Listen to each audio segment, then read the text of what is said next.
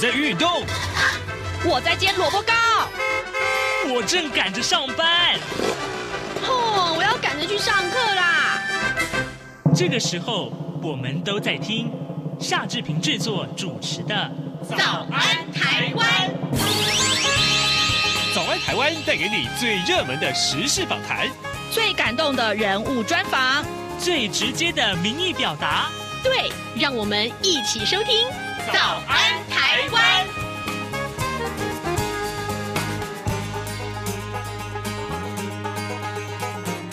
早安台湾，我是夏志平。今天是二零二零年的七月十三号，星期一。今天呢，志平要为您专访侨务委员会的委员长童振源。以下就请您收听今天的访谈单元。封面人物。各位早安台湾的好朋友，大家好，我是夏志平。在两年半之前，有一位来宾每个月都会跟志平连线。我们来介绍的是有关于台湾和泰国之间实质关系的进步。当然，更重要的是，我们从中也知道了很多很多在外交工作上的努力。我必须说，这段访谈的过程长达将近三年的过程，让志平非常的感动。而今天呢，他换了另外一个身份来到早安台湾，我们要慎重的跟大家来介绍。各位，让我们来欢迎行政院侨务委员会的童振源委员长。委员长，您早。志明兄，各位听众，大家早安。那么很高兴能够回到台湾，特别是回到我们的央广，也算是我的娘家。在十年前，我曾经在这边担任常务董事，真的很高兴能够回到这边。当然，特别高兴是说我们真的能够面对面。好，过去呢，我们在空中相会，是将近三年的时间。是，那在这个期间呢，不断的让我们所有台湾的听众能够来了解整个泰国的情况。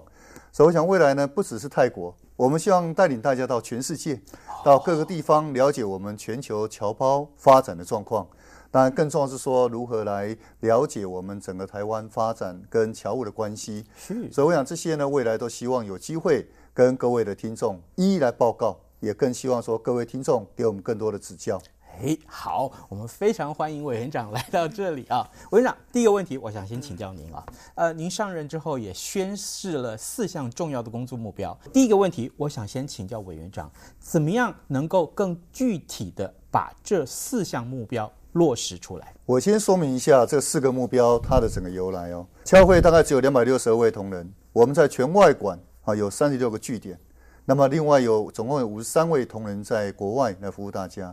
所以我们本身的人数、我们的预算都相对的有限。但侨会的工作呢，是我们要面对全球侨胞，全球侨胞大概有四千九百万，那么加上我们的台侨，就具有中华民国国籍身份的侨胞，大概有两百零五万。我想，我们这是一个非常艰巨的一个任务，怎么样服务好这么多的侨胞？怎么样把台湾跟全世界侨胞做一个连结？我想第一步呢，我们当然要保干净，就是我们要能够服务大家，但要服务大家呢，我们的能量啊必须要扩大。所以呢，我想要运用一些新的科技与模式，好，不竟然只有新的科技，新的科技一直存在，但是我们必须要运用。第二个，我们要运用一些新的模式，比如说未来我们跟央广可以有更多的合作。我想通过这个合作呢，可以让全球侨胞更加理解我们整个台湾侨务工作的推广。当然也希望能够让台湾的民众能够了解全球我们侨界发光发热的一些典范，所以呢，通过这个方式呢，我相信可以服务更多的我们全球侨胞。第二呢，我们当然希望进一步能够强化全球侨胞对台湾的认同跟支持。我想侨胞是我们中华民国在全世界的资产，也是我们台湾在全世界的国力延伸。如果我们长期没有连结，特别是到第二代、第三代，他们不是在台湾长大，那么这个情况下面呢，渐渐的他们就会淡化对台湾的认同、对台湾的支持。所以呢，我想在这个情况下面呢，我们希望深化全球侨胞与台湾各领域的连结与合作。所以各领域并不是说只是我们今天服务他，更重要是说包括台湾各种优势的领域，我们的教育、我们的医疗、我们的人才、我们的新创、我们的农业。我们的科技、我们的产业，好，甚至包括我们的文化、我们的各种这个生活面向观光，我想这些呢都是相当具有吸引力，也是具有优势的一些领域。我们觉得说，如果能够透过这个连结呢，我相信说未来侨胞对于台湾的认同与理解，甚至说更进一步支持呢，都会更加啊能够全面性。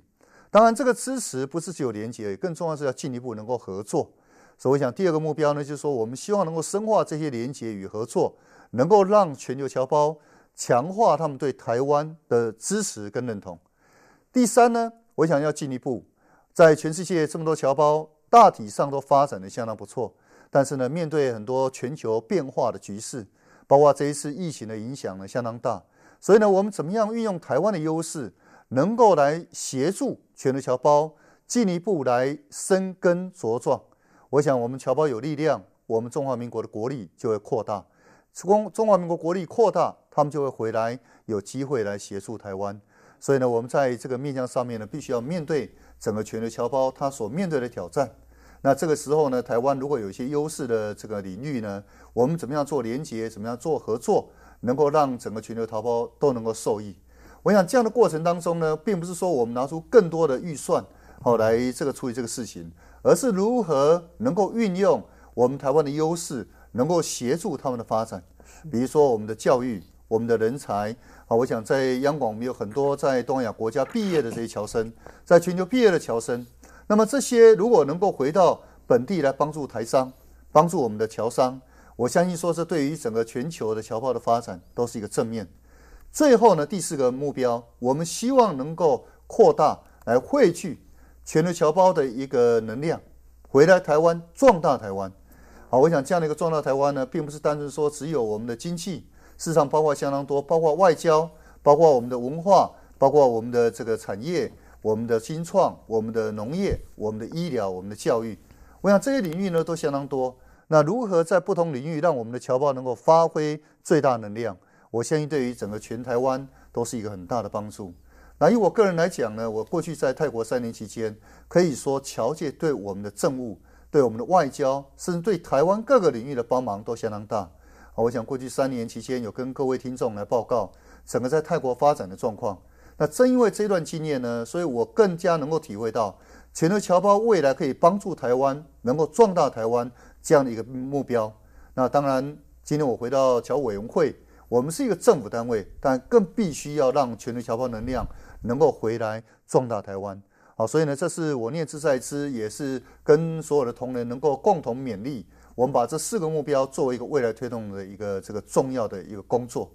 那要能够落实这四个目标，坦白讲不是一件容易的事情。嗯，好，因为我们就有两百六十二位同仁，那全世界呢，我们有三三十六个据点，所以在这过程当中呢，我们必须要有适当的战略跟策略。那基本上呢，我们有两个战略。第一个，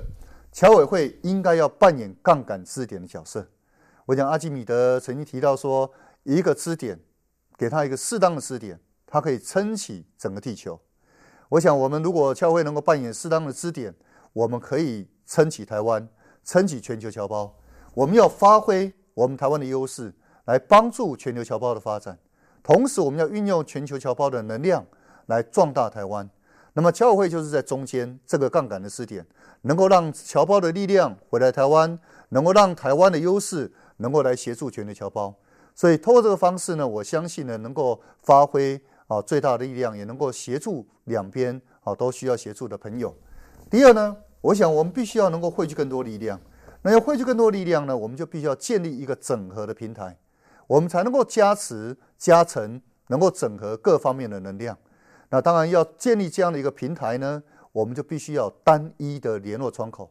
所以单一联络窗口就是说，我们要透过最便利的方式，能够让全球侨胞都能够联络上我们侨委员会。当然也能够跟各个外馆能够联系，而且呢，我们必须要考虑到说跨境的联系跟多元联系的这个重要性。因为今天一个泰国的朋友，你说打电话到侨委会，我相信呢不是一件容易的事情。那现在因为全球的这个科技的进步呢，所以我们都可以透过数位的方式可以来做连接。所以我们透过数位科技，能够来让全世界侨胞能够连接我们，进而我们开始建构各种平台。我相信各个平台，它后面能够这个汇聚的能量、整合、加持、加成，会非常大的一个力量。那透过这个方式呢，我们就可以让全世界的侨界能量汇聚回来台湾，来帮助台湾。反过来，我们可以汇聚台湾内部的优势，我们来帮助全世界侨胞。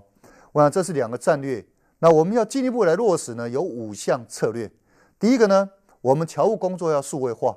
我想这个数位呢，是一个未来非常关键的一个科技。那么很多国家呢，把数位经济作为一个最重要的发展的目标。同样的，政府呢，我们也希望能够运用数位科技，能够把我们的工作呢推广到全世界。那么这个所谓的数位科技呢，当然最基本，我们就是一个 social media。我们能够透过 social media，我们可以做连接。第二个呢，我们可以透过网络。好，包括我们的网站，包括我们的 APP，那么甚至第三呢，我们可以做过一些资料的分析，好，包括我们的 data 的分析，包括再进一步，我们可以再透过 IoT 或者说 AI、Blockchain 等等这些新兴的科技呢，我相信对于未来整个我们侨务工作的帮助都会相当大。第二呢，我们希望说这个未来资源的整合能够平台化，我想我们透过单一的联络窗口。这是一个单一一次性的连接，但如何能够让资料、能够让资源、能够让资讯、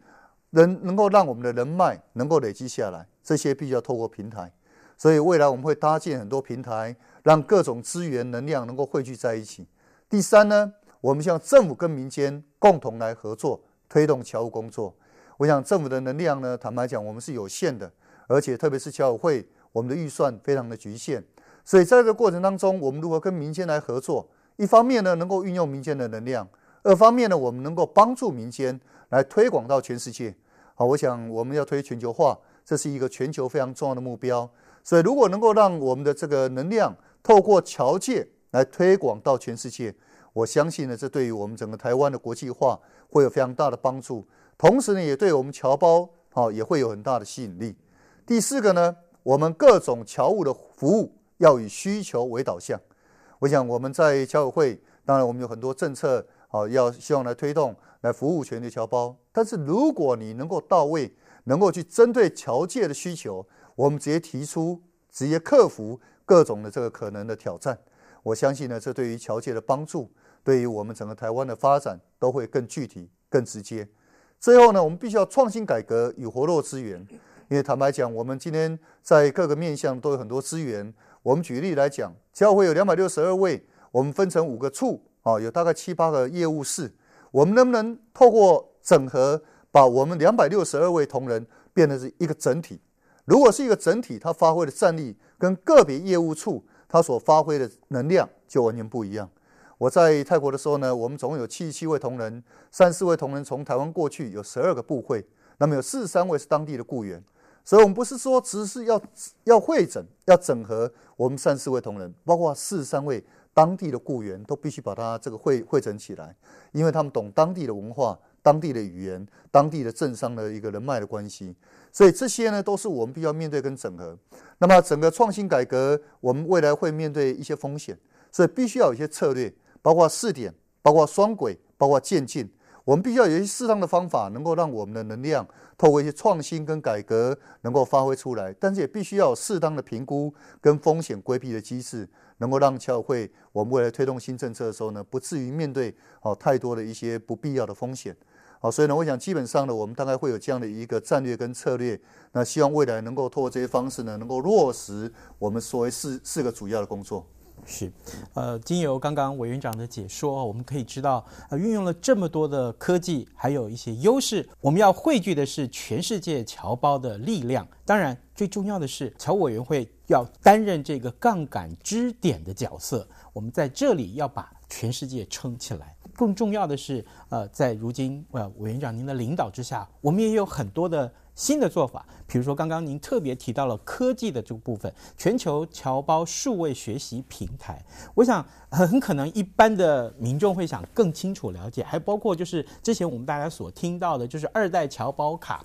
其实大家都非常有兴趣啊，可不可以这时候也请委员长告诉我们，目前正在规划的内容大致上是什么？还有呢，就是呃，可能未来会有哪些预期的效果？好的，谢谢士斌兄。我想目前呢，在面对很多侨务工作的推广呢，我认为说，那么在短期内，我们先分成三个阶段的工作。那么第一阶段的工作呢，在七月二号以前已经完成两样工作。啊，就是第一个阶段，我们希望尽快建立天地线。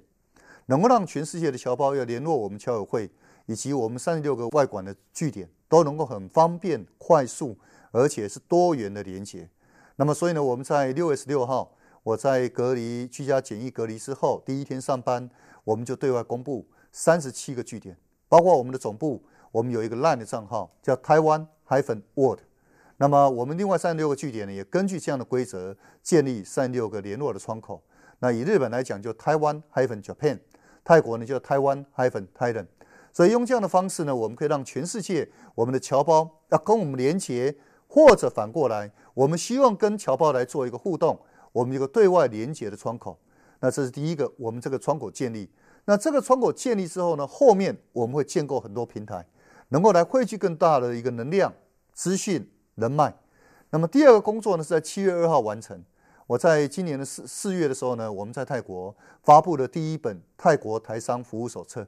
那这个服务手册，我汇聚了我们各个部会相关的能量来服务台商。那么同时将侨界的资源以及代表处的资源都能够把它汇整起来。所以我想能够让当地的台商或初来乍到的台商都有一个能够适当啊去了解当地我们政府能够协助当地侨界能够协助的资源，那也让他们进入到当地的市场。比较容易一点，所以我认为这个呢，对于我们台商，对于我们台湾的企业都会有帮助。而回到台湾之后呢，我们就立刻啊，请同仁来评估。那最后我们决定说，六个国家，我们在东南亚的六个国家先做啊，包括越南、包括菲律宾、新加坡、马来西亚、印尼及泰国。所以经过我们同仁的一个努力之后呢，我们在七月二号对外公布这六本台商服务手册。那我想这六本是根据泰国的 model 好来建立。那未来呢，我们希望进一步扩大到全世界。如果说这六本没有问题，我们就会把这个全世界其他三十个外馆的驻据点，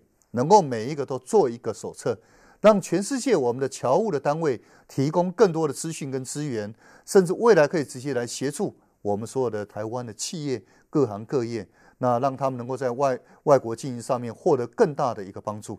那当然，这个是我们第一阶段。立刻可以做的一个简单的一个资讯跟网络的一个连接。第二阶段呢，是在泰国曾经推动过，而且有一些成效。我们希望能够尽快扩大到全世界来适用。那我想志明兄应该了解，我们在泰国呢有十三个窗口，十三个平台。我想这些平台跟窗口呢，过去我们在泰国呢花了不少的心血，好来推动。那当然在这个经验上面呢，我觉得有很多可以进一步扩大来推广到全世界。所以呢，第一个。我们希望把全球侨务荣誉值的交流服务平台建构起来。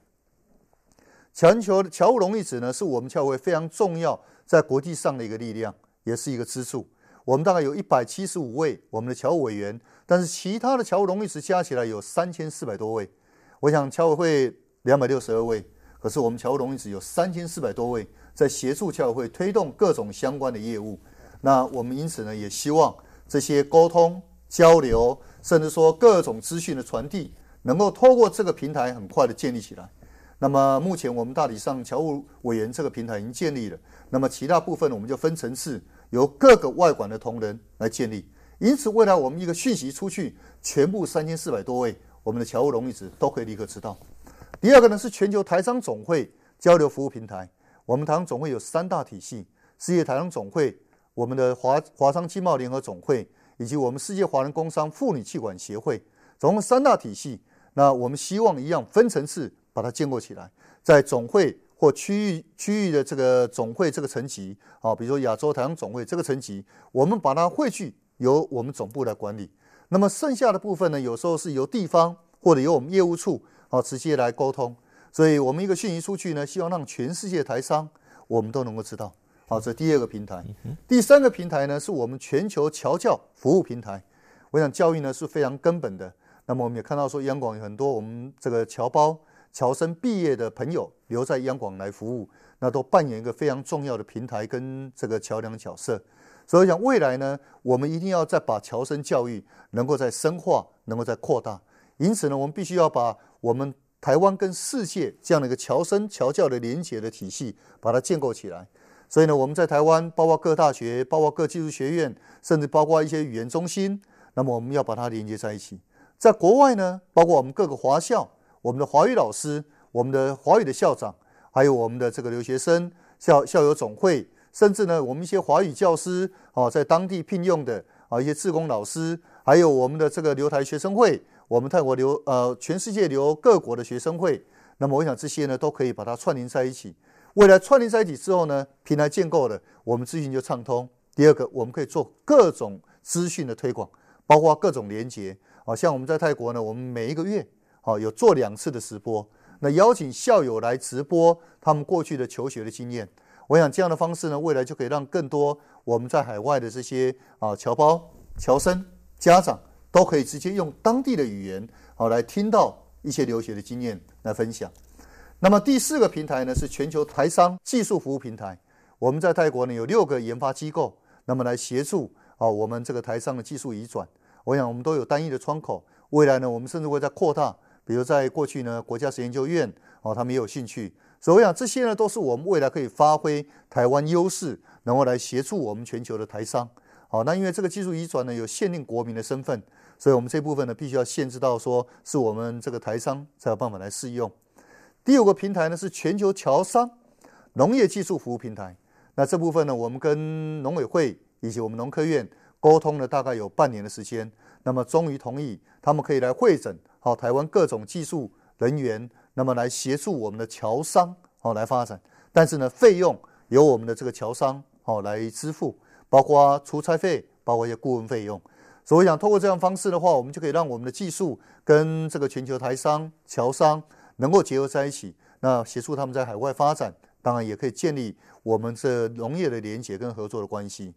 第六个平台呢，是我们的新创企业服务平台。我们在泰国呢有一百多家台湾的新创企业对泰国有兴趣，所以呢，未来我们也希望说，把台湾的新创企业能够会诊，看看大家有什么样的一个优势，有什么样的一个需求，那建立单一联络窗口，我们推给全世界的台商以及我们的侨胞。我想这些未来可以有做各种合作连接，因为我们的新创呢，他们都有他们的新的技术、新的商业的模式，所以如何透过这个方式呢，能够让他们跟侨界、跟侨商、跟台商做连接，我相信这是一个双赢的一个办法。那么第七个平台呢，是我们医疗服务咨询平台，也就在泰国呢有四个医院，包括台大、我们彰化基督教医院、奇美医院及中国医药大学附属医院，这四个医院呢提供数位的咨询。远距的视讯的咨询，我想这个未来呢可以扩大到全世界。我想我们台湾要推国际医疗服务，那如果能够透过医疗的咨询，先建立一个关系，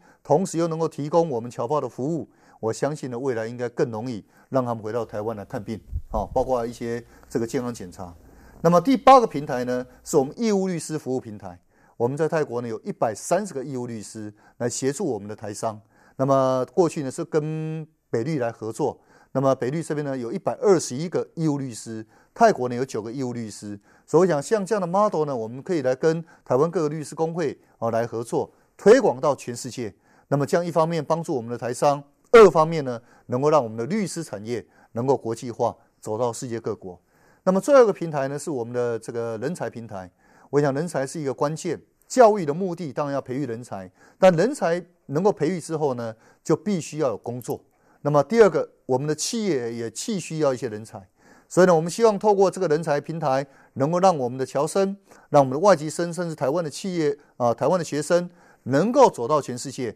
帮我们的台商、我们的侨商，也能够让我们的侨商、台商顺利的找到一些人才。那当然，这个平台呢，并不是侨委会我们花预算去建立一个电子的一个交易的平台，而是希望说能够透过民间合作的方式，包括我们的这个一零四啦、一一啦，或者说 ES 一二三。我们跟他来沟通，是不是未来有机会，他们愿意提供这相关的功能，然后我们也协助让所有的侨生能够加入，然后推广到全世界的这个侨胞，啊，所以让这个我们人才呢能够物尽其用，能够到全世界受到这个台商、侨商的雇用。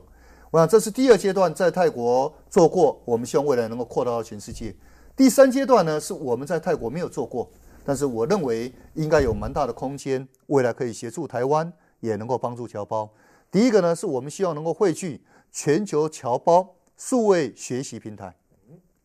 教育非常关键，但是教育呢是一个相对限制的产业。也就是说，今天你要到泰国去要教书啊，这是受限制的，你要有执照。你要去泰国开一个学程，你要有执照。所以这些呢都是一个限制的产业。但台湾的教育呢是很有活力、很有创新，而且很有优势。所以我们也很希望说，把台湾各个领域我们的数位教学、数位学习的课程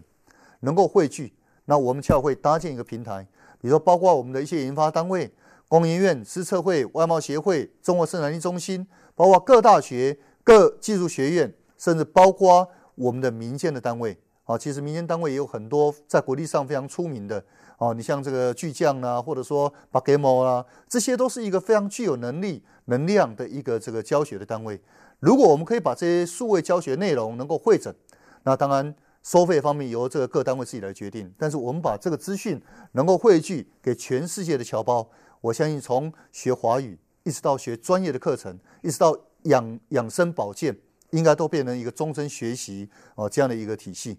第二个平台呢，希望能够推广我们的国际医疗服务。我想刚刚提到国际医疗，你第一步先做咨询，那第二呢，我们国际医疗在全世界评比几乎都是名列前茅，甚至大部分时间都在第一名。所以，如果能够把我们台湾国际医疗推出去，那应该可以受到侨界相当大的欢迎。所以未来呢，我们希望说，透过一个商业保险机制，能够跟保险公司来沟通看看，能不能降低保费，能够针对我们的非国民的侨胞，能够提供一些啊、服务的机制。那当然，我们会协助跟台湾的医院来沟通，也会协助把这些资讯呢推广给全世界侨胞。那这样有这个机制的话，我们的侨胞才能够顺利回到台湾来就诊，或者说做健康检查。第三个呢是我们的第二代侨胞卡。我想在过去我们两年期间，那在吴欣欣委员长的领导之下呢，我们启动了第一代侨胞卡。那第一代侨胞卡目前有九万四千多张，有包括有三千七百多家我们的这个特别商店。我想这都是一个相当不错的一个一个成果。但是呢，第一代侨胞卡它只是一个塑塑胶卡啊，它只是一个身份的辨识的一个方式。我想没有办法了解说侨胞他的一些消费的行为，也没办法了解说我们那些基本的资料的一个交叉的分析。所以未来呢，希望能够推动数位化，能够让资料的分析更加精准，能够让我们在推动侨务上面有更多相关的讯讯息可以结合在一起。比如说，如果我们透过侨胞卡可以知道我们有多少侨胞在做会计师的行业，那当然这时候呢，我们就可以帮助我们更多的台商，好来协助他们做更多的媒合。那如果说我们今天知道说有更多这个侨胞在教育产业，未来我们在做招生上面就可以请他们更多的协助。那我想这些呢是未来要评估啊，因为包括有法规，包括有技术，还有包括有资源的问题。所以这些呢，我们在未来评估之后呢，希望能够有机会啊来推动。但我想未来还有更多，我们要借助民间的力量，然后也协助民间的发展，能跟全世界来做结合。我再举一个简单例子来讲，我们希望能够汇聚全台湾。我们的夏令营、冬令营、科技营、文化营，甚至呢，我们会跟政府来合作，包括国防部，我们希望说能不能有战斗营，跟这个海洋委员会能够合作海洋体验营，跟退伍会是不是能够有合作相关的农业啊农场的这个呃休闲营？所以通过这个方式呢，我们可以把全台湾我们各种营队、各种课程能够汇聚，提供给全世界我们的侨胞。那我想透过这方式呢，侨委会我们的能量有限，但台湾的能量是无限。第二个，我们也会汇聚全世界我们的侨教单位，包括我们的文教中心，包括我们中华会馆、台湾会馆，我们的这个华校，我们的啊、这个国际学校或台北学校，这些单位会诊之后呢，我们提供给全台湾的各大学、各教育的单位，让他运用。如果未来他们希望到当地去设立夏令营，甚至开课程，或者说要举办一些相关的活动。都可以借由这样的一个平台，可以来协助他们扩散到国际化。所以我刚刚讲说，我们是扮演杠杆支点，我们把台湾的能量转到国际去帮助大家，把侨界能量转回台湾，帮助台湾各行各业。早安，台湾，你正吃着什么样的早餐？吐司加火腿蛋，咬一。然后收听中央广播电台。好的，呃，童振源委员长接受访问的这个时间很长，所以呢，我们明天会再播出下集。而今天最重要的新闻，当然就是三倍券哈，呃，有千万人还没有领三倍券。那今天开始呢，邮局是可以前去预约的，所以恐怕会爆出排队长潮，所以请大家注意喽。呃，这边跟您说拜拜，明天再见了。危机。